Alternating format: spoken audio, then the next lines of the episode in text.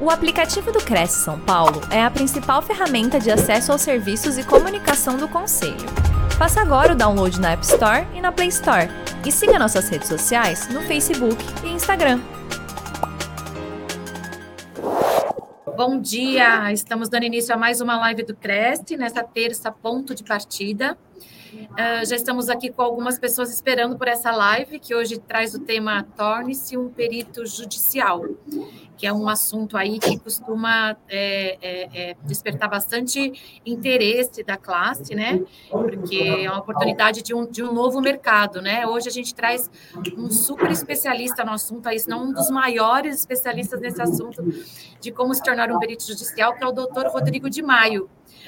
Bem-vindo, doutor Rodrigo, mais uma vez aqui com a gente. Bom dia. Bom dia, bom dia, Patrícia. Bom dia a todos os colegas aí que nos acompanham pelo TV Cresce, YouTube, as plataformas digitais do Conselho. Bom dia a todos. Bom dia. Doutor Rodrigo de Maio é o chefe de departamento de ética e disciplina do CRES, São Paulo, e ele é advogado e pós-graduado em direito imobiliário. Percorre aí o estado inteiro, o Brasil, dando esse curso, né? E hoje vai compartilhar aqui com a gente essas, esses conhecimentos preciosos e toda essa sua experiência aí com esse assunto. Né? Vai trazer como se tornar, legislação, vai tirar todas as dúvidas aí do pessoal que for entrando. Queria aproveitar que já dá um bom dia para quem já está aqui com a gente, Emerson G, Adolfo Júnior lá de Praia Grande, aí do grupo de, de, de perícias, né, que, que, cuida lá do Vale do Ribeira e, da, e, de Praia Grande, Capilog, né, acho que é o nome da empresa aqui, Marcelo Martins, Adriane, Eleni Bentes, Adriane, ah, de novo que ela é de Curitiba, olha só, estamos só aqui, aqui em São Paulo, o pessoal está aproveitando aí do Brasil todo, São Lourenço, Minas Gerais, bom dia, Rubem André. Então, muita audiência aí para o pessoal estar tá bem interessado em aprender sobre esse, esse assunto. Então, lembrando mais uma vez, como o doutor Rodrigo falou, a gente está ao vivo na TV Cresce, no YouTube e também no Facebook. E depois, quem, per, quem perde a live, né, aqui no ao vivo é mais legal porque pode tirar das dúvidas, né, doutor? Mas quem não conseguir, às vezes, está trabalhando esse horário, aí depois esse conteúdo fica lá gravado e a pessoa pode acessar quando quiser compartilhar, assistir de novo, certo? Vamos lá, então a palavra está contigo. Obrigada mais uma vez por compartilhar sua experiência com a gente. Boa live. A gente volta no final com algumas perguntas e o senhor fica à vontade também para ir respondendo o pessoal aí durante sua apresentação. Perfeito. Obrigada. Boa, boa palestra. Obrigado, obrigado, Patrícia. Bom dia mais uma vez a todos os colegas. Bom dia, Adolfo, é, colega lá de Praia Grande. Já tivemos contatos algumas vezes em algumas, algumas convenções, né, Adolfo? Seja bem-vindo mais uma vez. A todos os outros colegas aí de outros estados, Brasília, Paraná. É de fato um prazer grande é, saber que o Cresce São Paulo consegue alcançar né, uma, uma, uma, uma grande é, população, né, uma sociedade aí como um todo, para compartilharmos aqui um assunto que é de extremo interesse para os corretores de imóveis, né, que seria o perito judicial. Eu digo que é mais um leque da profissão do corretor de imóveis, né? O corretor de imóveis ele pode trabalhar com tantas atividades profissionais, um leque tão grande de possibilidades. E, e, e a perícia judicial ela vem somar, né, com todas essas é, possibilidades profissionais e representa aí um, uma possibilidade deste profissional, profissional que se dedica, quer se dedicar exclusivamente a essa atividade de perícia judicial, é, eu digo que vale a pena.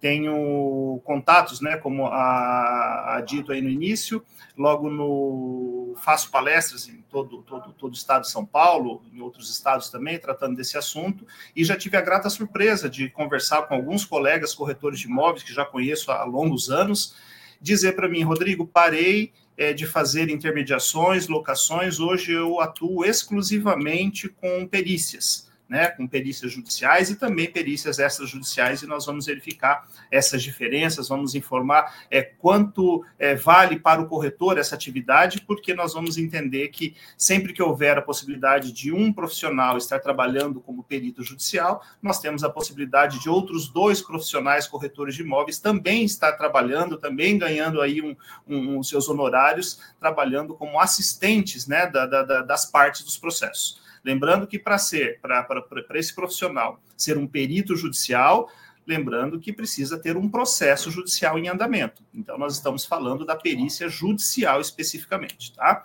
Mas antes da gente adentrar aqui é, nesse nicho de mercado, que é a, perícia judicial, eu gostaria, porque é sempre é muito interessante a gente relembrar né, o, a parte histórica da profissão, a evolução histórica da profissão do corretor de imóveis, que é muito interessante que a gente acompanhe para ver que efetivamente houve é, uma evolução né, na, na, categoria como um todo, como tudo acontece, né, como a sociedade vai mudando aí é, de tempos em tempos, e com todas as profissões não poderia ser diferente, e de fato com o corretor de imóveis também ocorreu essa evolução.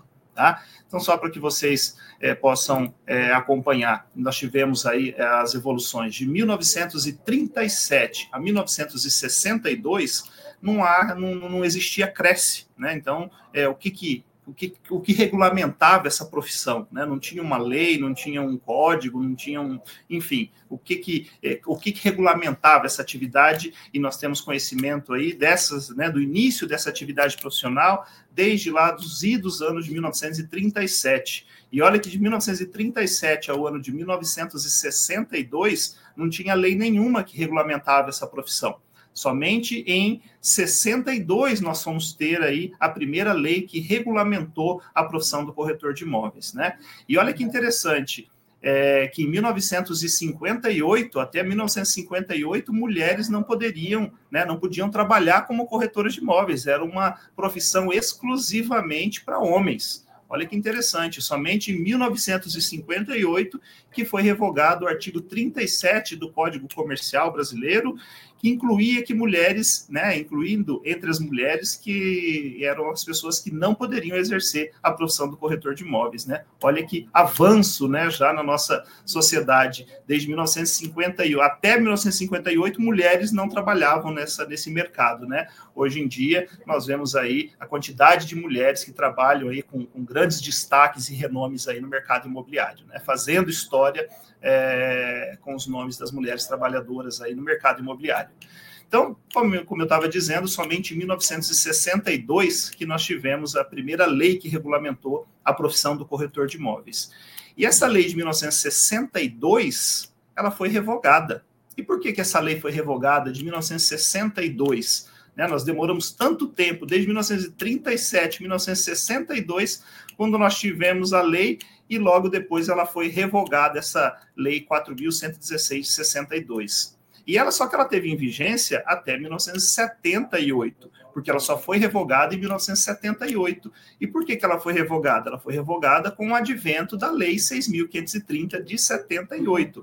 Então, lá no ano de 1978, nós tivemos a edição da Lei 6.530, que está em vigência até hoje, é a lei que regulamenta a profissão do corretor de imóveis, e ela revogou a Lei 4.116 de 62 porque naquela legislação de lá de 62 não, não, não continha no diploma legal qual era a grade curricular para o profissional que pretendia trabalhar no mercado imobiliário, que queria ser corretor de imóveis, né? Ou seja, quais eram as habilidades que esse profissional é, deveria ter para ser este profissional? Qual o grau de conhecimento, quais as disciplinas que ele precisaria ter num curso para que ele pudesse se desenvolver como profissional corretor de imóveis. Né? É português, matemática, matemática financeira, estudo do direito, é, noções de, de construção, construção civil, é, enfim, das diversas matérias, né, avaliação, né, para conhecer de como se valor, né, trazer o valor comercial de um imóvel. Então, todas essas atividades ali precisariam constar numa grade curricular. Então, é, como não existia na lei de 62, então veio a lei 6.530 de 78 para informar né, que o, somente seria possível ao detentor do título de técnico em transações imobiliárias para que pudesse ter o requisito para se tornar um corretor de imóveis. E depois dessa do, do da, do, da lei, né, 6.530 de 78, logo no mesmo ano foi editado o decreto federal 81.871/78, que é o decreto que regulamenta a lei né, aquilo que a lei ela omite ou deixa de regulamentar, veio o decreto federal 81.878 para regulamentar a lei. Estão em vigência até hoje, portanto, a lei 6.530 de 78, juntamente com o seu decreto federal que regulamenta a lei, que é 81.871/78, né? Então, verifique que nós já avançamos, né, de 1937 a 1978.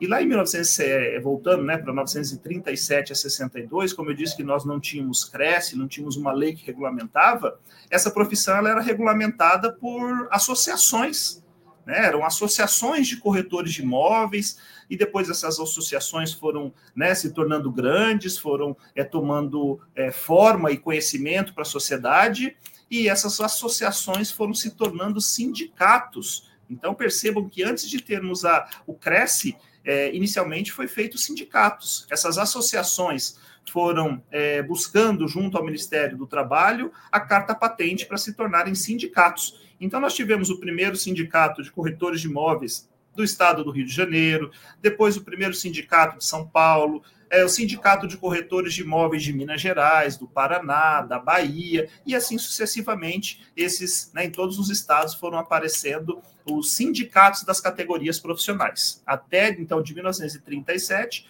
a 1962. E somente então em 62 foi que o, o Congresso efetivamente fez uma legislação e que figurou, né, essa 416 vigorou até 1978, quando em uma única semana, né, essa lei 416 ela foi revogada e foi reeditada no mesmo final de semana, é, no, né, durante o, o, curso aí de uma semana, né, foi revogada e já foi editada a nova lei que está em vigência até hoje, como eu digo, 5 a 6.530 de 78.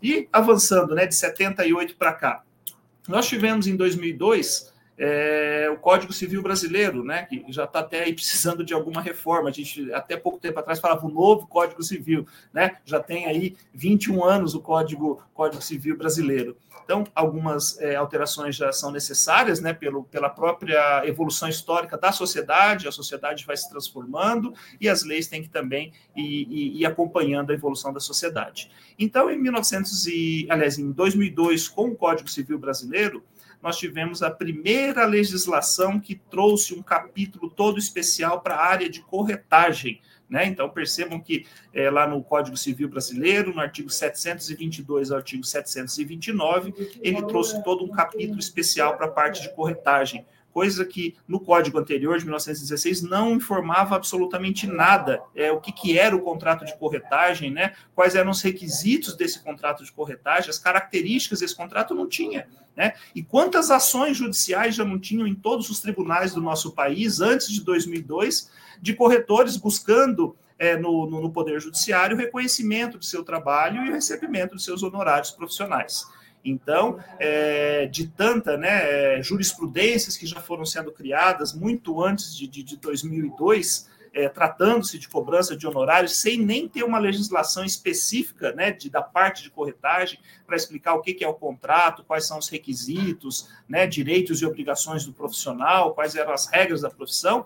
Então, não existia. Mas aí, a partir de então de 2002, veio aí todo um capítulo especial, né, trazendo o que, que é o conceito do contrato de corretagem, previsto lá no artigo 722, que informa que é um profissional não ligado a outra, nenhuma das partes em virtude de mandato, né, ou seja, ele não é o corretor de imóveis, ele não é o procurador ele não está ali utilizando por um instrumento de mandato uma procuração para falar em nome do vendedor ou em nome do comprador, do locador ou do locatário, enfim. Ele é um profissional que ele não está ligado a nenhuma das partes e que ele se obriga é, a obter ali vantagens do, do negócio imobiliário, né?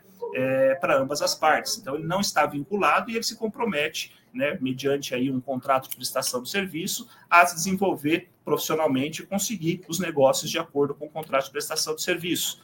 Trouxe também a possibilidade é, da responsabilidade civil do contrato de corretagem, né, que o corretor ele tem a obrigação de se inteirar de todas as circunstâncias do negócio antes de oferecer, é uma regra da profissão é, ele trazer todas as informações de maneira clara e objetiva para o seu cliente sobre o negócio, sobre os riscos do negócio né, que podem acontecer, sob pena de responder por perdas e danos, também previsto dentro do Código Civil. E ainda dentro né, do Código Civil, ele traz a possibilidade da, da parceria entre os corretores, ele traz a possibilidade, é, no artigo 725, do recebimento dos honorários, né, quando é devido o recebimento dos honorários. Lembrando que o contrato de corretagem, uma das características deste contrato é um contrato de resultado, ou seja, ele precisa, o negócio principal precisa ser concretizado, porque uma das características do contrato de corretagem é que ele é um contrato acessório. Por que, que ele é acessório? Porque ele depende de um contrato principal. Qual é o contrato principal? Ora, pode ser um contrato de compra e venda, pode ser um contrato de, é, de locação que foi concretizado. Uma vez que ele foi concretizado, nasce aí o contrato de corretagem, porque o negócio foi levado a efeito, né? O, o, todo aquele início de negociação, toda aquela troca de e-mails, a proposta, a minuta de contrato e efetivar numa escritura pública o devido registro, ali se concretiza efetivamente uma compra e venda de imóvel e nasce, portanto, o direito do corretor de receber os seus honorários, né? Traz alguns requisitos legais, a possibilidade de quando é, o negócio é iniciado sem a participação do corretor, quando há participação do corretor, quando tem parcerias, enfim, ele define é, as regras da profissão dentro do, do, do, Código Civil Brasileiro em seus artigos 722 a 729.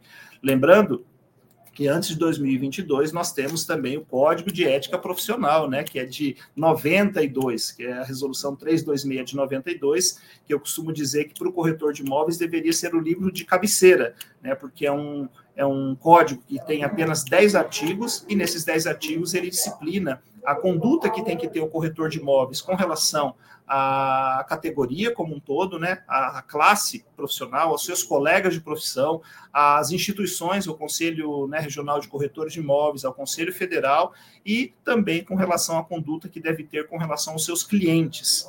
Então, o código, embora seja de 92, é um código de ética bastante amplo, porque traz toda a conduta ética que deve pautar o profissional do mercado imobiliário, certo? É, avançando ainda é, na evolução histórica da profissão do corretor de imóveis, em 2015 nós tivemos lá uma, uma alteração na legislação que foi a possibilidade é, do corretor de imóveis constituir uma pessoa jurídica, né, constituir uma, uma, uma empresa, é, sendo um profissional autônomo, praticamente, né, um profissional que ele sozinho é uma empresa. Então, pelo Simples Nacional, é uma vantagem que trouxe para uma grande categoria profissional, é, não só para corretores de imóveis, outras profissões, é, profissionais autônomos também, como médicos, advogados, dentistas, enfim, outras profissões autônomas, trouxe essa possibilidade para se enquadrar pelo Simples Nacional. É uma constituir uma empresa é, vale a pena, não vale a pena? Eu sempre digo, depende, depende do negócio, depende do volume de negócios que cada profissional faz durante o exercício anual, depende do volume de negócios e, de fato, se for é, acaba sendo interessante porque profissional, pessoa física, vai fazer uma negociação, vai receber uns honorários, como pessoa física, ele vai ter 27,5% de imposto a pagar sobre esses honorários. Ao passo que, se ele tiver e fazer essa negociação é, pela pessoa jurídica, aí vai depender, né? Pode ser de quatro, cinco, seis, a depender do volume anual dos negócios que ele foi, é, que foi realizado durante o exercício, né? De dia 1 de janeiro ao dia 31 de dezembro. Tá certo? Então, é, sugestão: verifique, é, consultem os seus contadores, contabilistas, para verificar se é interessante ou não a constituição de uma pessoa jurídica. É, eu, eu, posso dizer, posso afirmar que vantagens econômicas é, existem porque dinheiro que você deixa de pagar de imposto é o dinheiro que você traz para dentro de casa, né? Que você vai trazer aí para os benefícios da sua família. Tá certo? Então, passada aí é, a evolução histórica da profissão do corretor de imóveis, que é sempre importante a gente conhecer o, o quanto evoluiu essa categoria profissional, e eu sempre gosto de trazer aqui para o conhecimento de todos essa evolução que nós tivemos. E vamos falar então da atividade que é privativa de corretor de imóveis, né? E agora vamos adentrar na Lei 6.530 de 78, porque ela define lá no artigo 3 da lei, né, a lei que regulamenta a profissão do corretor de imóveis, ele informa que compete ao corretor exercer a intermediação na compra, venda, permuta e locação de imóveis, podendo ainda opinar quanto à comercialização imobiliária. podendo também tais atividades ser exercidas por pessoa jurídica devidamente inscrita. Então, olha que nós temos uma legislação, uma lei específica, uma lei federal, que traz aqui as atividades privativas de corretor de imóveis. Então, repetindo, compete ao corretor de imóveis, e aí nós estamos falando de pessoa física e pessoa jurídica, fazer intermediação na compra, venda, permuta e locação de imóveis, podendo ainda opinar quando a comercialização imobiliária. E as atividades privativas do corretor, elas ficam restritas ao artigo 3 da lei? Não. Por que, que não? Nós vamos mais adiante para a gente verificar quais são as atividades que são privativas para esse profissional corretor de imóveis. Nós temos também a classificação brasileira de ocupações, que é a CBO, né, a Classificação Brasileira de Ocupações, que é vinculada ao Ministério do Trabalho, e toda profissão tem um código. E o código da profissão de corretor de imóveis é esse 3.546, né, 3546, que ele informa ali, ele dá a descrição, na verdade, né, de, de, de, de, do corretor de imóveis, assessor imobiliário ou consultor imobiliário. E segundo a classificação brasileira de ocupações, é do Ministério do Trabalho e Emprego, a descrição sumária das atividades do corretor de imóveis consistem em intermediar a compra, venda, locação, administração de imóveis e ainda solicitar a documentação. Para tanto, entrevistam clientes, pesquisam mercados, captam imóveis e elaboram estratégias de comercialização e podem assessorar os clientes após a transação imobiliária. Ora, o que, que trouxe aqui na CBO que não estava previsto no artigo 3 da legislação? A lei falava Compete ao corretor de imóveis exercer a intermediação na compra, venda, permuta, locação, podendo ainda opinar, né? Permuta, podendo ainda opinar quanto à comercialização imobiliária. Ele trouxe essas situações aqui para a CBO, no artigo, né, no, no Código 3546, mas ele trouxe o que que não estava previsto lá na lei? A a locação, a intermediação e a administração da locação de imóveis, né? Locação e administração também compete aí ao corretor de imóveis fazer tanto a intermediação quanto a administração dessa locação. Percebam que aqui nós também estamos tratando da captação de imóveis como uma atividade privativa de corretor. Muitas pessoas às vezes acham que não, ah, eu vou fazer uma captação e não precisa ser um profissional. Lê do engano Pessoas que estão trabalhando aí na captação de imóveis estão correndo risco de ser aí autuadas por exercício ilegal da profissão, porque é considerado uma atividade que é privativa de corretor de imóveis. Né? Elaboram estratégias de comercialização e podem assessorar os clientes após a transação. Eu sempre peço para a gente substituir esse verbo podem por devem, né? Eu acho que o, o, corretor de imóveis ele precisa montar uma carteira de clientes. Então, a cada negócio que ele faz, que ele realiza, e um negócio bem feito, eu sempre falo que de uma negociação que esse profissional faz, outras duas, três, quatro vêm dessa primeira negociação que ele fez. Né? Uma negociação que é bem feita é, sempre vai ter uma indicação daquele, daquele cliente que realizou. Então eu digo, todo, todo, todos os clientes, né, toda a sociedade existe lá o médico da família, aquele médico de confiança, o advogado de confiança. Então sejam vocês também corretores de imóveis, o corretor de imóveis de confiança da família. Aquele que, ah, eu fulano de tal vai casar, opa, eu tenho um corretor de imóveis aqui especialista que pode te ajudar. Ah, a pessoa é, vai mudar, precisa vender um apartamento, comprar uma casa maior. Ah, eu tenho um corretor de imóveis que pode te ajudar. Então, sejam vocês, corretores de imóveis, esse profissional de confiança né, da, de, de, dos seus clientes. Portanto, montem uma carteira desses profissionais e cativem esses clientes. Né? É, assessorem o cliente, feita a negociação, volte e meia entre em contato, costume mandar um um cartão de Natal, mandar uma, um, um, cartão de feliz aniversário, né, para que os clientes lembrem de vocês. E eu tenho certeza que eu digo isso como, como profissional e como cliente também, porque eu tenho, é, conheço um corretor que, que, que, me ajudou aí há um período atrás, e sempre que eu preciso falar de algum imóvel, me vem aquele corretor. Por quê? Porque me, me prestou um, um, um excelente serviço, me deu toda a assessoria que eu precisava. Então é isso que precisa, essa relação de confiança que precisa ter entre o corretor e o seu cliente. Né? Então, é, repito, sejam vocês corretores de imóveis o profissional de confiança de cada uma das famílias de seus clientes, tá certo? Então, vamos avançar aqui ainda mais um pouquinho. Nós estamos falando, então, do artigo 3 da lei, falamos do da, da, da, classificação brasileira de ocupações, e agora vamos falar também do artigo 1 da resolução do COFES número 327 de 92. Essa resolução ela trata das inscrições dos profissionais, pessoa física e pessoa jurídica, é, nos conselhos de classe. Então, no artigo 1 constituem atos privativos da profissão do corretor de imóveis os de intermediação nas transações em geral sobre imóveis. Olha que aqui ele abre o leque muito grande, né? Porque aqui ele fala, se tratando de negócios de intermediação das transações em geral, é atividade privativa de corretor de imóveis, inclusive na compra, venda, promessa é, de compra e venda, cessão, promessa de cessão, permuta, incorporação e loteamento. Então, percebam que tudo que não foi dito lá na Lei 6.530, no artigo 3, que não foi dito na CBO, veio agora o artigo 1 da resolução para ampliar ainda mais o leque da profissão do corretor de imóveis. Tá certo? E a perícia judicial? É uma atividade privativa de corretor de imóveis ou não?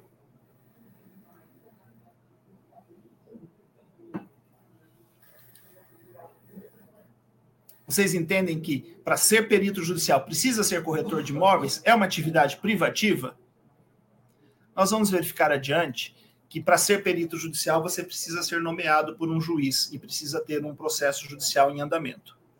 E nós vamos verificar os requisitos, né, para se tornar esse profissional. Mas eu entendo que é uma atividade que é privativa de corretor de imóveis por conta dessa situação aqui. Eu vou me retornar lá no artigo 3 da lei que nós temos uma lei federal que regulamenta a profissão do corretor de imóveis e que informa que, é, além das atividades né, da intermediação na compra, venda, permuta e locação de imóveis, podendo ainda opinar quanto à comercialização imobiliária. Olha lá, qual é a outra legislação que traz para os profissionais, para outros profissionais, essa faculdade de opinar quanto à comercialização imobiliária, se não a lei que regulamenta a profissão do corretor de imóveis. Certo? Então, nós temos essa legislação. Então, se você me perguntar, Rodrigo, é, ser perito judicial é uma atividade privativa de corretor de imóveis? Eu vou afirmar que sim muito embora é, essas nomeações são realizadas por juízes, e aí nós vamos, né, a gente tem conhecimento que não só corretores de imóveis, mas também outros profissionais são nomeados por vezes para fazer esse tipo de perícia, né, como exemplo, engenheiros. Mas, é, com a devida vênia a esses profissionais que merecem todo o nosso respeito também, o engenheiro, é, entendo eu, que ele tem a capacidade profissional de verificar a parte estrutural do imóvel, não é?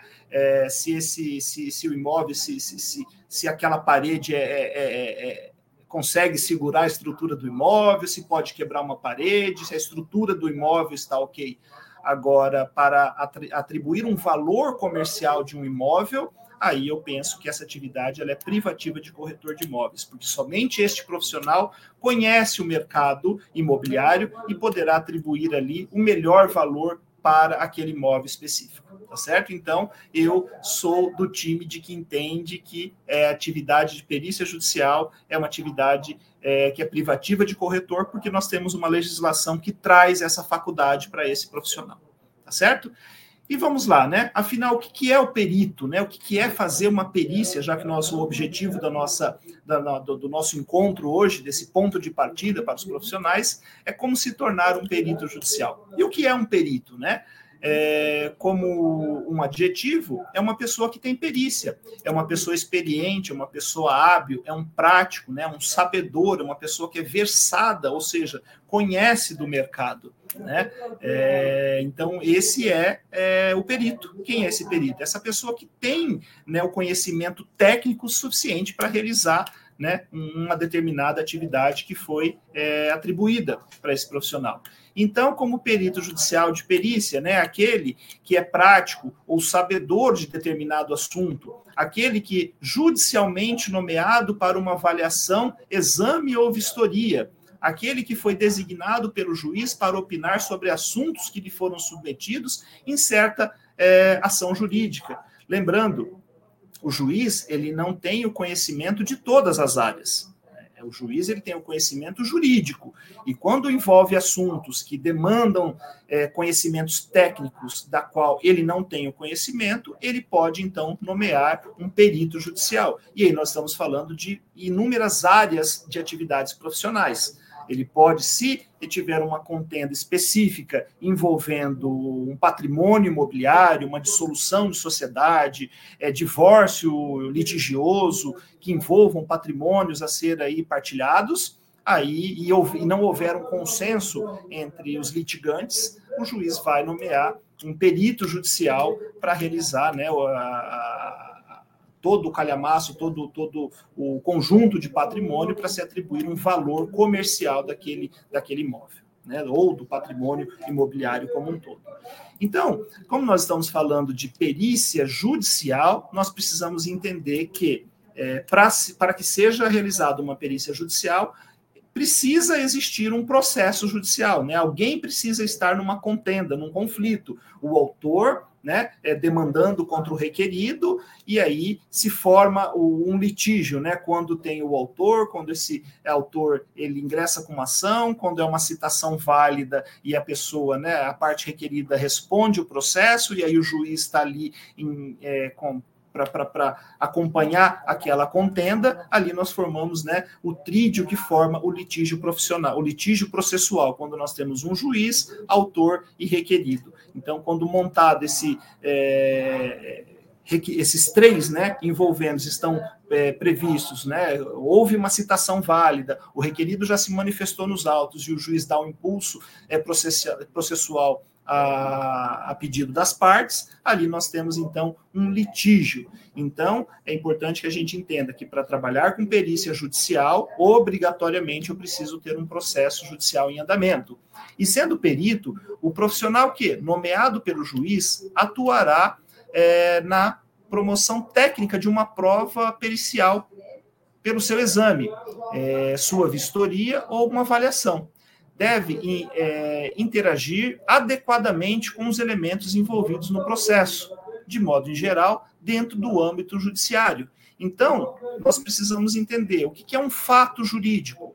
Fato jurídico é tudo que ocorre de origem natural ou humana que de alguma forma gera uma consequência jurídica. Então, um fato jurídico pode gerar uma consequência jurídica e gera um ato jurídico. E o que é o ato jurídico? Aquele que, decorrente de uma ação, é, de uma manifestação decorrente de vontade devidamente manifestada de uma pessoa por um processo e, portanto, né, propõe uma ação. Então, existe um fato jurídico, o ato jurídico é a vontade da pessoa de buscar o reconhecimento do seu direito, é tornar aquele direito subjetivo em direito objetivo, então, ele propõe ação judicial. E né, nós temos as partes do processo, né? É, que é dire diretamente envolvido no litígio ou no conflito. Quem são as partes? É o autor e o réu, né? E é formado o litígio. O litígio é o quê? é a divergência entre as partes, entre o autor e o réu, que compõem o processo judicial.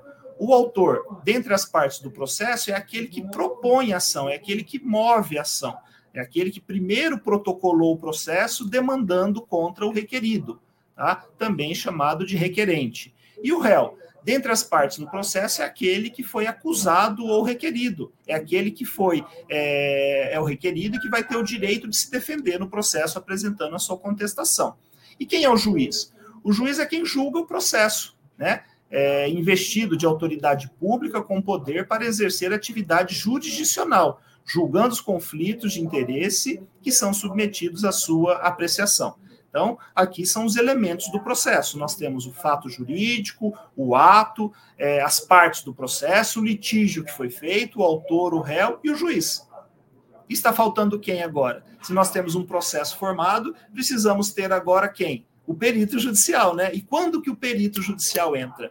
Vamos imaginar que nesse processo judicial, é, vamos é, exemplificar aqui como uma dissolução de sociedade. É, a sociedade tem um calhamaço de patrimônio e os, re, os requeridos, né, os, os, sócios, na verdade, estão dissolvendo essa sociedade e vão é, ingressar com uma ação judicial para dissolver essa sociedade. E cada um, né, o, o autor desse processo, ele já apresentou ali uma avaliação do patrimônio imobiliário realizada por um corretor de imóveis, que é a perícia extrajudicial. Ou seja, antes de ingressar com a ação judicial, as partes lá, os sócios, eles já cada um deles contrataram seus profissionais apresentaram lá um, um, um, valor eh, de mercado do patrimônio imobiliário daquela sociedade e foram para a justiça. Então, quando o autor foi para pedir a dissolução da sociedade, ele já apresentou lá entre as provas que lhe compete, porque o ônus da prova é sempre do autor, ele já juntou um calhamaço de provas, inclusive o laudo né, é apresentado por um profissional corretor de imóveis, é, informando o valor do patrimônio daquela sociedade. Quando a parte requerida é citada para apresentar a sua defesa no processo, é, a parte requerida também vai juntar todas as provas que tem direito e também poderá pedir para que um corretor de imóveis realize a perícia e avaliação de todo o patrimônio imobiliário daquela sociedade. E aí nós temos lá o quê? É, o autor, o réu e, dois, e duas avaliações, uma avaliação do autor e uma avaliação do réu, com valores às vezes próximos ou às vezes é, com um espaço aí de diferença, com uma diferença de valores muito grande. E o que o juiz vai fazer numa situação dessa? O juiz não entende quanto custa o valor do mercado, quanto custa o metro quadrado de um determinado imóvel. Ele precisa de um profissional que faça essa pesquisa, que faça esse trabalho, que é a constituição de uma prova para dentro do processo, para que ele possa decidir depois de uma maneira mais tranquila e justa aquela demanda certo? É, nós temos também ainda como elementos do processo, nós temos o escrivão, que é o profissional responsável por redigir é, e dirigir os trabalhos de ofício, né, e praticar os atos jurídicos e executar as tarefas interessadas de ofício do foro judicial previstos na lei e regulamentos. Nós temos a vara, também determinada de juízo, é, julgado ou juizado, que constitui a jurisdição de um juiz, é a área de atuação escolhida né, é, de cada juiz, correspondente a um tribunal ou um desdobramento de um tribunal. Nós temos um tribunal, é, órgão que, que é, cuja finalidade é exercer a jurisdição, ou seja, resolver os litígios é com eficácia de coisa julgada, podendo ser composto por um ou mais juízes. Né? O que é o contencioso? o que dá, o que pode dar lugar à contestação, à discussão por via judicial, sendo a jurisdição do juiz ou tribunal para julgar uma questão é, em que resulta de uma contestação, tendo a seu cargo os negócios e os litígios. O magistrado é o membro do Poder Judiciário investido de autoridade, de, é, de autoridade judiciária, que é o juiz, né, o juiz quem vai decidir é, aquela demanda. E nós temos o cartório, que é o local, as varas, onde se encontra eh, as espécies de ofício judicial, sendo o escrivão o seu responsável ali pelo cartório, por dirigir os trabalhos daquele ofício. Então, isso tudo para que vocês entendam é, toda a estrutura do Poder Judiciário para saber onde que vocês vão atuar. Porque o objetivo desse curso é orientar os profissionais como se portar perante o Poder Judiciário. Porque o trabalho de fazer avaliação mercadológica a gente subentende que esse profissional já sabe fazer. Né? Ele já fez o. Ele já é um corretor de imóveis e, por, por sua natureza, já conhece de uma avaliação mercadológica. E por esse motivo ele já é apto para fazer essa avaliação.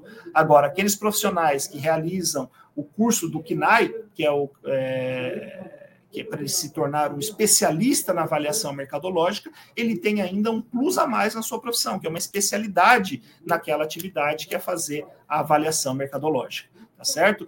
Lembrando que não é um requisito é, você ter o KNAI para ser nomeado para ser um perito judicial. Para ser nomeado, você precisa de ser de dois requisitos: ser um profissional devidamente inscrito no conselho de classe, ou seja, ser corretor de imóveis, e fazer a inscrição junto ao Tribunal de Justiça da sua jurisdição, né? Estado de São Paulo, Cresce São Paulo, Tribunal de Justiça do Estado de São Paulo.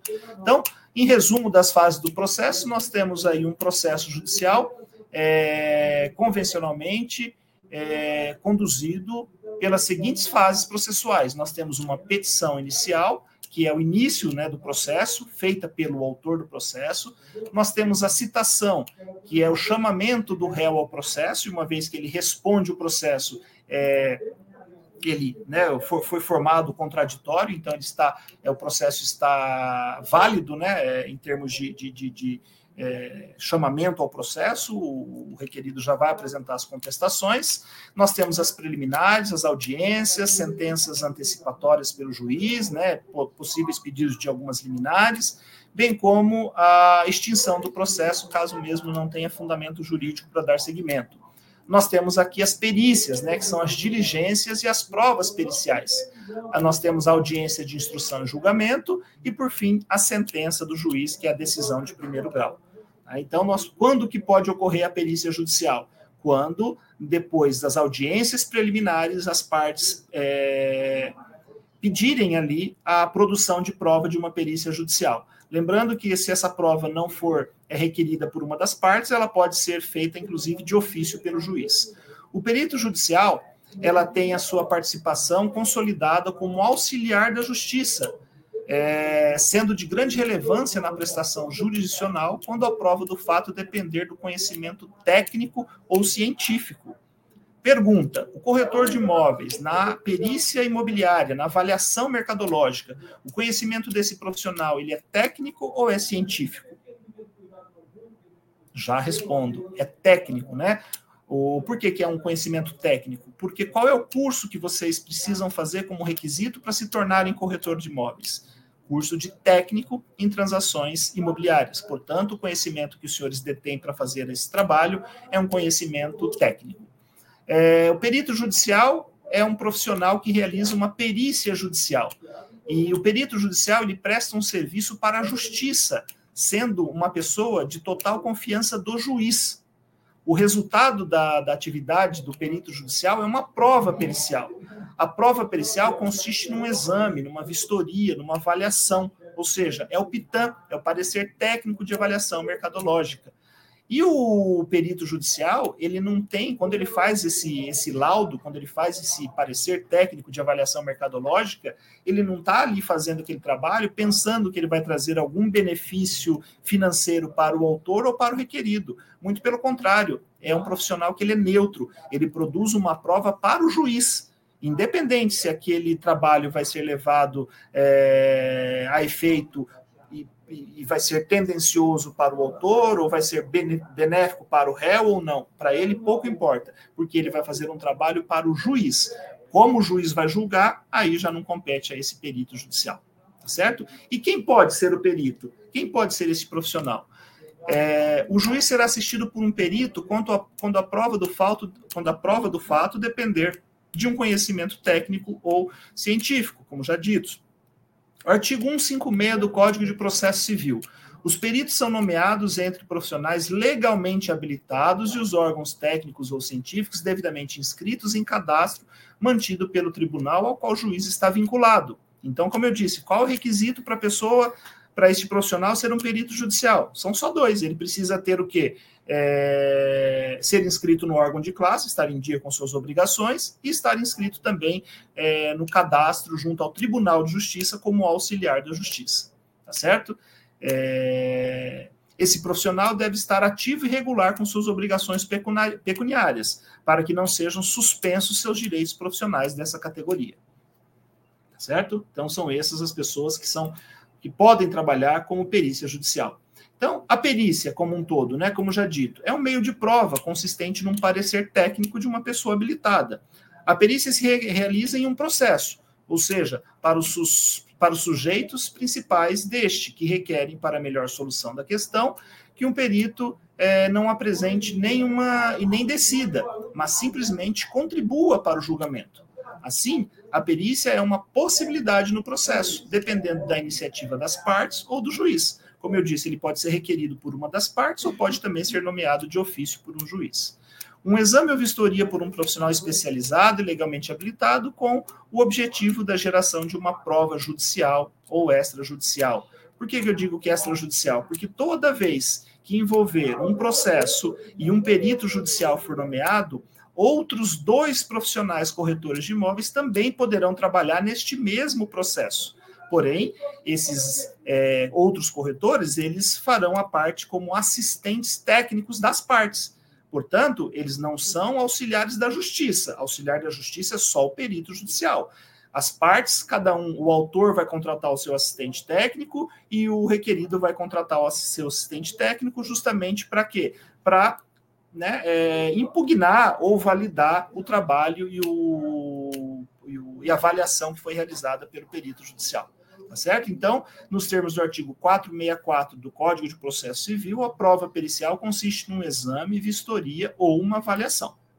E a perícia pode ser judicial, é aquela que se fundamenta numa ação é postulada em juízo, podendo ser determinada diretamente pelo juiz ou requerida por uma das partes litigantes. Ela pode ser extrajudicial, que é aquela em que é contratada livremente por uma das partes no momento anterior ao litígio propriamente dito. Lembra lá naquela, no exemplo que eu dei da dissolução de sociedade? Eh, os sócios, cada um contratou aí um corretor de imóveis para cada um fazer a sua avaliação, chegou lá, deu uma divergência grande de valores, e aí sim o juiz tem que nomear um terceiro isento, né? Porque ali ele não foi contratado por nenhuma das partes, portanto, não tem que levar benefício para o autor ou para o réu. Ele vai fazer um trabalho é, totalmente é, imparcial tá certo? Então, essa é a perícia extrajudicial que acontece em uma fase em que não ocorre o litígio judicial. E também a perícia pode ser arbitral, que é aquela realizada no juízo arbitral, ou seja, é a instância é, decisória criada pela vontade das partes, subsistindo na convicção do árbitro, né? Porque nesse caso, na, na arbitragem, nós não temos um juiz. Quem vai decidir aquela contenda é um árbitro. A arbitragem no Brasil foi criada por meio da Lei 9.307 de 96, que dispõe sobre a arbitragem é, e garante às partes o direito de escolher é, as regras né, do direito como serão aplicadas numa solução consensual pela Câmara de Arbitragem. Tá? Então, essa possibilidade aí também de termos uma perícia é, arbitral. E o, nos termos da resolução, qual é esse documento que, o, que esse profissional realiza, tanto na perícia extrajudicial quanto na perícia judicial? Nós temos uma resolução, resolução do COFES 1066 de 2007, e o ato 001 de 2011, que ele traz alguns requisitos do que precisa constar nesse documento técnico. É, então, olha lá, o que é o PITAM? É o laudo pericial. O PITAM é o quê? O parecer técnico de avaliação mercadológica.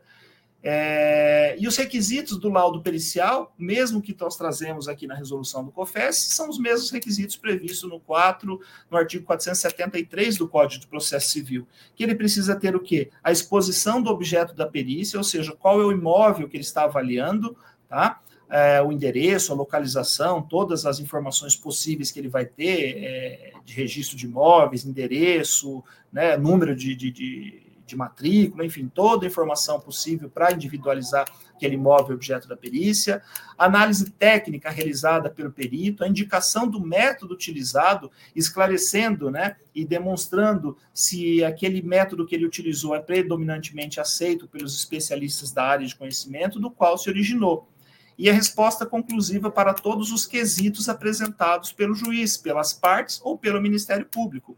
Lembrando que quando as partes elas requerem a perícia ou quando o juiz é, de ofício nomeia um perito judicial, ele dá um prazo para que as partes possam apresentar os quesitos. Quesitos nada mais, né, os quesitos nada mais são do que umas perguntas em que as partes vão fazer e o perito ele vai responder a cada um desses quesitos, tá certo?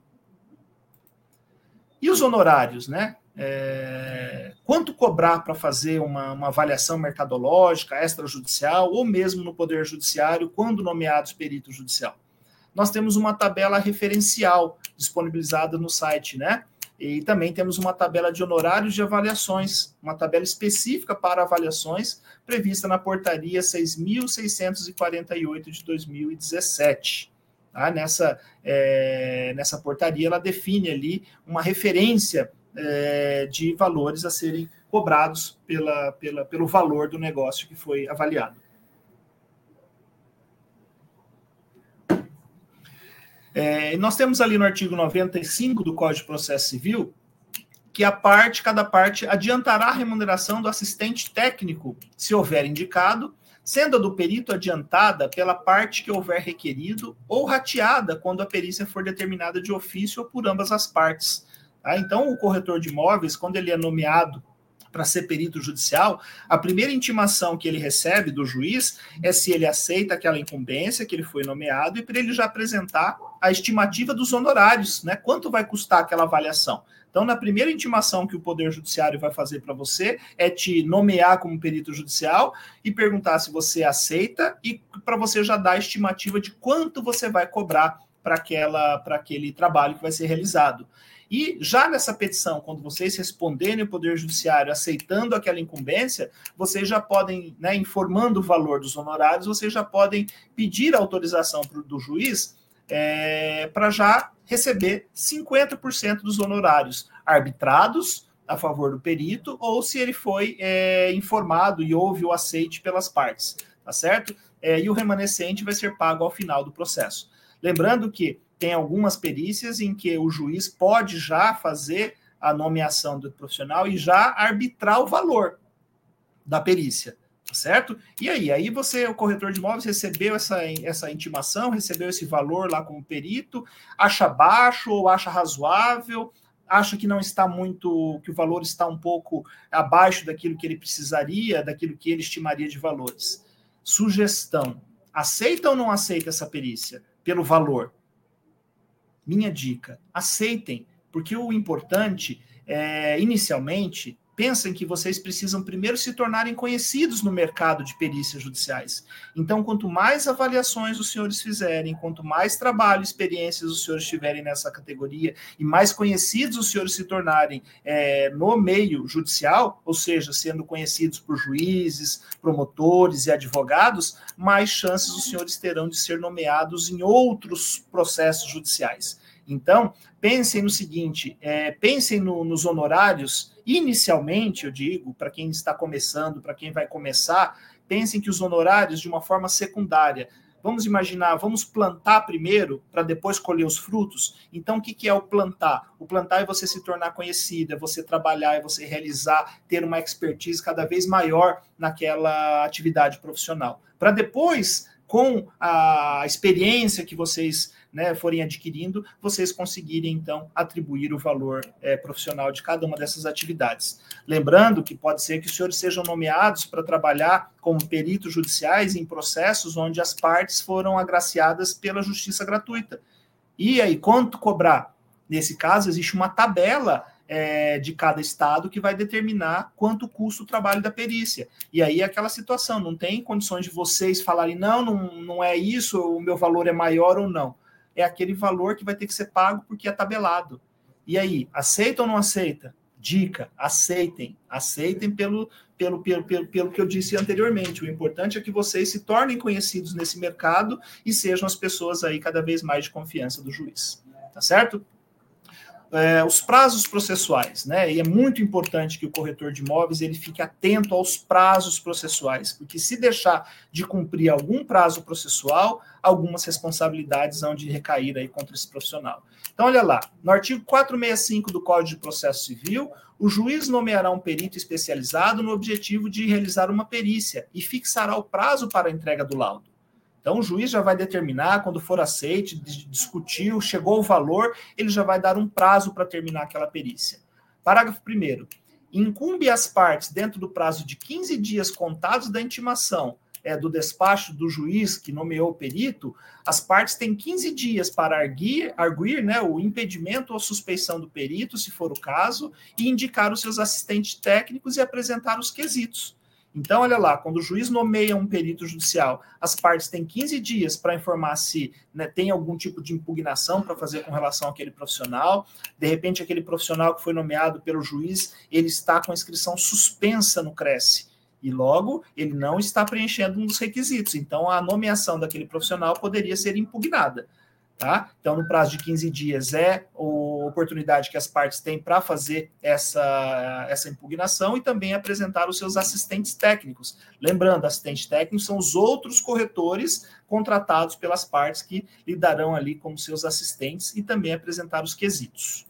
Prazos processuais ainda. Parágrafo 2 Ciente da nomeação, o perito, olha lá, as partes têm um prazo de 15 dias quando da nomeação 15 dias eles têm para cumprir aquela obrigação. Aqui, o perito tem cinco dias, quando ele for nomeado, para fazer o quê? Para apresentar para o juiz a proposta de honorários, apresentar para ele o seu currículo com a comprovação de especialização, né? aquele que tiver o KNAI. Lembrando, o KNAI não é um requisito legal, mas os juízes só têm encaminhado essas perícias para esses profissionais que detêm essa qualificação profissional, que é uma especialização na, na avaliação mercadológica. Os contatos profissionais, em especial o endereço eletrônico para onde serão dirigidas as intimações processuais. Parágrafo 3 as partes serão intimadas da proposta de honorários para querendo manifestar-se também no prazo de cinco dias. Então, olha lá que no Código de Processo Civil nós temos os prazos que são vinculados às partes processuais, autor e réu, e também nós temos aquelas partes, aqueles prazos em que são de obrigação do perito judicial, e que o perito judicial tem que cumprir na, na, na risca esses prazos aí sob pena de responsabilidade. Tá certo? Então, é, responsabilidades, né? Artigo 158 do C do Código de Processo Civil. O perito judicial que, por dolo ou culpa, prestar informações inverídicas é, poderão aí é, e causar um prejuízo pelas partes, ficarão aí, poderá ficar é, inabilitado, né, e, e, correr o risco de não ter mais perícias judiciais, não ser mais nomeados por um prazo de dois a cinco anos, independentemente das sanções pecuniárias né, previstas na lei, das sanções previstas na lei, é, devendo o juiz comunicar o fato respectivo ao órgão de classe para adoção das medidas é, cabíveis.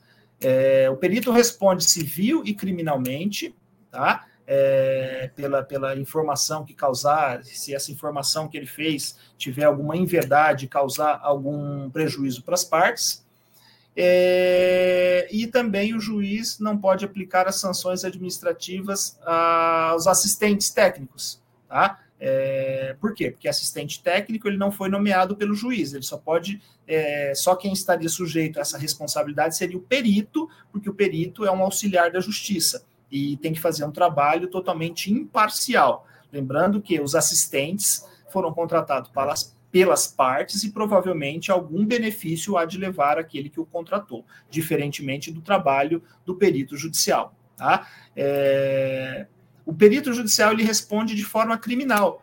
Artigo 342 do Código Penal Brasileiro, se ele fizer uma afirmação falsa ou negar ou calar a verdade, como testemunha, perito, contador, tradutor, intérprete em processo judicial ou administrativo, inquérito policial ou em juízo arbitral. Essas são as responsabilidades criminais, podendo pegar ali uma pena de reclusão de dois a quatro anos e multa, podendo ainda aumentar um sexto, de um sexto a um terço a pena. Tá? O fato deixa de ser punível se antes da sentença do processo em que ocorreu o ilícito, o agente, né, o perito, se retrata ou declara a verdade dos fatos. Responsabilidade civil, artigo 186 do Código Civil. Aquele que, por ação ou omissão voluntária, negligência ou imprudência, violar direito ou causar, ou causar dano ao outro, ainda que exclusivamente moral, comete um ato ilícito, tá? previsto no, no Código Civil. E artigo 927 do Código Civil, aquele que, por ato ilícito, causar dano a outro, fica obrigado a repará-lo haverá obrigação de reparar o dano, independentemente de culpa, nos casos especificados em lei, ou quando a atividade é normalmente desenvolvida pelo autor do dano implicar, por sua natureza, risco para o direito de outro. Nós estamos falando aqui das responsabilidades civis. E a responsabilidade administrativa no Cresce? Nós temos também né, transgredir normas de ética profissional, prejudicar por dolo ou culpa os interesses que lhe forem confiados. E aqui, nessa responsabilidade administrativa, pode recair tanto para o perito como para os assistentes também, que são contratados pelas partes. Tá? É, praticar no exercício profissional ato que, ato que a lei defina como crime ou contravenção, aceitar tarefas para as quais não esteja preparado ou que não se ajustem às disposições vigentes, ou ainda é que possam prestar-se a fraudes e quais as penas administrativas? A pena de advertência, censura, multa, suspensão e o máximo da penalidade, que é o cancelamento da inscrição. Tá? E quando que ocorre? E já aconteceu, e já ocorreu.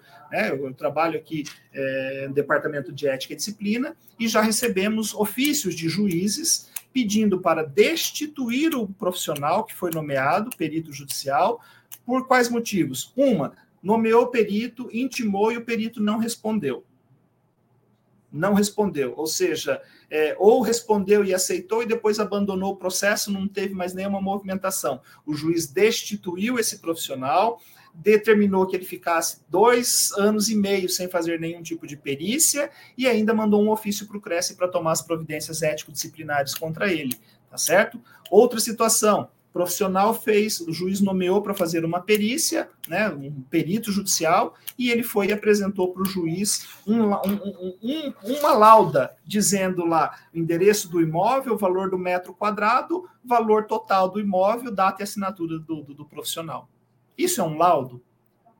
Essa é uma avaliação que se apresente para um juiz? Não é, um laudo, um, um PITAM, que, que, que, o profissional aprende no curso de, de especialização, ele vai entender que ele precisa demonstrar para o juiz todas as características de como ele chegou no valor do metro quadrado, para posteriormente ele falar: olha, o valor do metro quadrado é tanto, portanto, é, esse imóvel tem a totalidade e vai atribuir o valor total do imóvel. Mas existem inúmeras características para que ele possa atribuir o valor do mercado, né, com fotos, método comparativos, é, localização, aproveitamento do terreno, idade, enfim, são inúmeras os, inúmeros os fatores para agregar é, valor a, comercial a um imóvel tá certo? O objetivo aqui não é, é ensinar a fazer o, o, PITAM, ensinar a fazer o laudo. Esse, esse laudo vocês já sabem fazer, já, já aprenderam a fazer no curso de avaliação, tem expertise para fazer. O objetivo desse curso é fazer como que vocês devem se portar com o poder judiciário, né? As regras do poder judiciário, para que vocês evitem de receber aí de repente alguma alguma penalidade, alguma advertência, ou enfim, alguma algo que possa cercear o direito de vocês existir, é, continuar exercendo as atividades, tá certo? E agora, né? É, quais as dicas? Como eu faço para ser perito? Então, é, legalmente habilitado nos órgãos de classe, devidamente inscritos no cadastro mantido pelo Tribunal de Justiça, o profissional é, pleiteante a ser perito judicial deverá se fazer conhecido. O juiz, os juízes como um todo, é, no fórum criminal, no fórum trabalhista, é, na, na, área civil, enfim, todas as demandas em todas as áreas que envolvam litígio que tem imóvel, ali pode ter um corretor que possa trabalhar até na área criminal. Imaginem é, imóveis que são sequestrados pelo Poder Judiciário de, de, objetos de crime e que esses imóveis vão a leilão. Quanto custa esse imóvel? O juiz precisa saber, por isso ele nomeia um perito para fazer essa avaliação mercadológica. Então, quais são as sugestões? Vocês que pretendem trabalhar é, como peritos judiciais, o objetivo é que vocês se tornem conhecidos. Então, faça visitas às varas dos tribunais Converse pessoalmente com o diretor do cartório e peça que, de repente, se for possível, para que ele te apresente para o juiz, para que você possa se apresentar ao juiz pessoalmente, entregando para ele o seu cartão de visitas, é o seu currículo e se deixando à disposição daquele juiz. É, mostre para ele algum laudo que você tenha feito no passado, aquele bem feito, aquele que você fala, não, esse trabalho aqui ficou impecável. Mostre para o juiz esse trabalho, deixe uma ou cópia desses laudos ou pareceres e escolha aqueles melhores. A ideia é demonstrar a alta competência desse profissional. Né? Demonstre as suas qualificações e naquilo que poderá ajudar. Entregue o seu currículo, cartão de visitas, coloque-se à disposição, mesmo que seja para uma conversa extrajudicial, para oferecer ajuda. É comum juízes consultarem experts. Então, seja vocês um deles. Então, olha lá, é, faça consultas ao, ao, ao, Poder Judiciário, faça consultas, conversem também. Jamais, é, uma sugestão, jamais chegue direto no gabinete do juiz. É, sempre vá no cartório primeiro, sempre converse com o diretor do cartório, o escrivão, se apresentem para eles inicialmente, perguntem se lá existe alguma lista é, para perícias judiciais e se coloquem à disposição para fazer também parte daquela listagem. Muito embora a listagem seja lá do site do Tribunal de Justiça, é comum que os juízes já tenham aqueles peritos que já estão acostumados a trabalhar com eles. Então, é bem provável que tenha uma relação no cartório de perícias para se tratar de, de, contabilidade, perícias administrativas e também a perícia envolvendo o mercado imobiliário. Então, estejam os senhores com um nome nessa lista em cada um dos cartórios. Então, é um trabalho de formiga, realmente. É levar os currículos, é, façam inúmeros currículos, tirem inúmeras cópias de documentos para se apresentar. Se vocês forem lá no cartório, no, no, no, no Fórum Trabalhista ali da, da, da, Barra Funda, quantas varas não existem só dentro daquele, daquele fórum? Quantas varas não existem só no Fórum João Mendes? Quantas varas não existem lá no cartório criminal? Então, para cada uma dessas, dessas atividades, vocês precisam se tornar conhecidos. E também é importante que vocês se dirijam e se apresentem também para advogados, porque os advogados também, além do perito judicial, eles podem contratar o profissional para fazer aquelas perícias extrajudiciais. Tá certo? Pessoal, acho que eu já falei demais é, passei até aqui do meu tempo. É, o assunto é, é, empolgante, é interessante, a gente vai falando e vai comentando informações, vai lembrando aqui de alguns detalhes, mas o objetivo do nosso encontro de hoje, desse ponto de partida, é de fato é, demonstrar para o corretor de imóveis esse universo do que é o Poder Judiciário, o que é um processo, como ele deve se portar com relação ao Poder Judiciário, cumprir os prazos processuais. Interessante que esse profissional adquira um certificado digital, porque através desse documento que ele vai ter acesso ao processo é, de forma online, que hoje facilitou bastante para os advogados e operadores de direito ter acesso ao processo online. Então, adquira um certificado digital, porque vocês conseguem verificar o processo. Antes mesmo, quando vocês forem intimados ou nomeados para ser perito,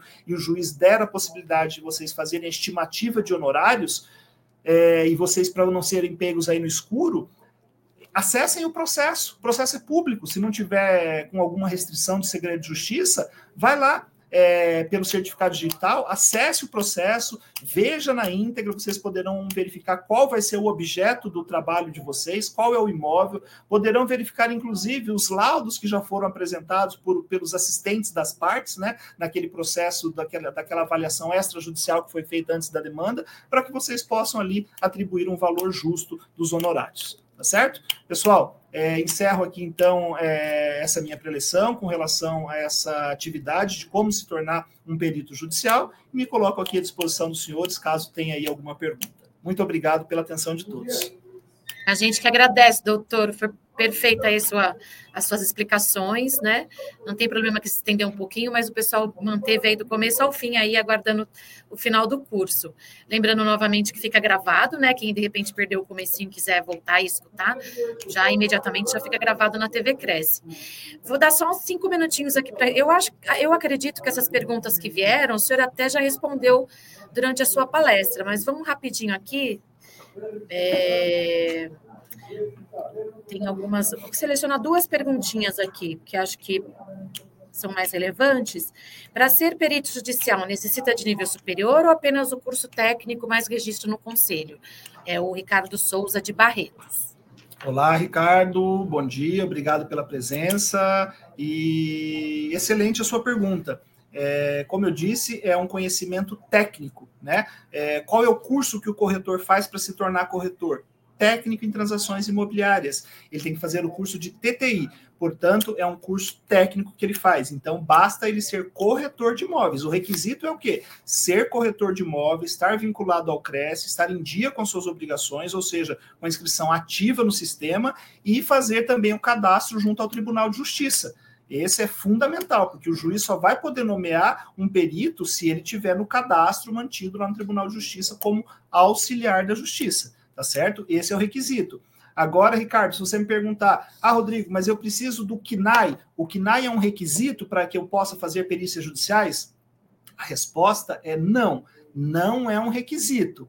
Porém, todavia, entretanto, contudo, os juízes só têm nomeado, né? A preferência deles é essa nomeação para esses profissionais que tenham o CNAI, que é o Cadastro Nacional dos Avaliadores Imobiliários, justamente por possuir esse know-how, essa expertise em fazer é, uma avaliação, né, um laudo específico, como eu disse, para saber mostrar para o juiz como você chegou ao valor daquele metro quadrado, e não simplesmente colocar lá o endereço do imóvel, o valor do metro quadrado, o valor total, data e assinatura do corretor. Isso não é um laudo. Essa é uma mera opinião que todos os corretores estão aptos a fazer. Agora, fazer um PITAM, fazer um laudo, requer um conhecimento mais aprofundado, mas é um conhecimento técnico. Certo, perfeito, doutor. Só mais uma perguntinha aqui da Helene Bentes. É, ela tem um colega que é, é uma questão que sempre é levantada em relação às outras profissões que também realizam o serviço, né? Tem um colega que é engenheiro civil e afirmou que, como corretores, não temos aptidão para fazer a perícia.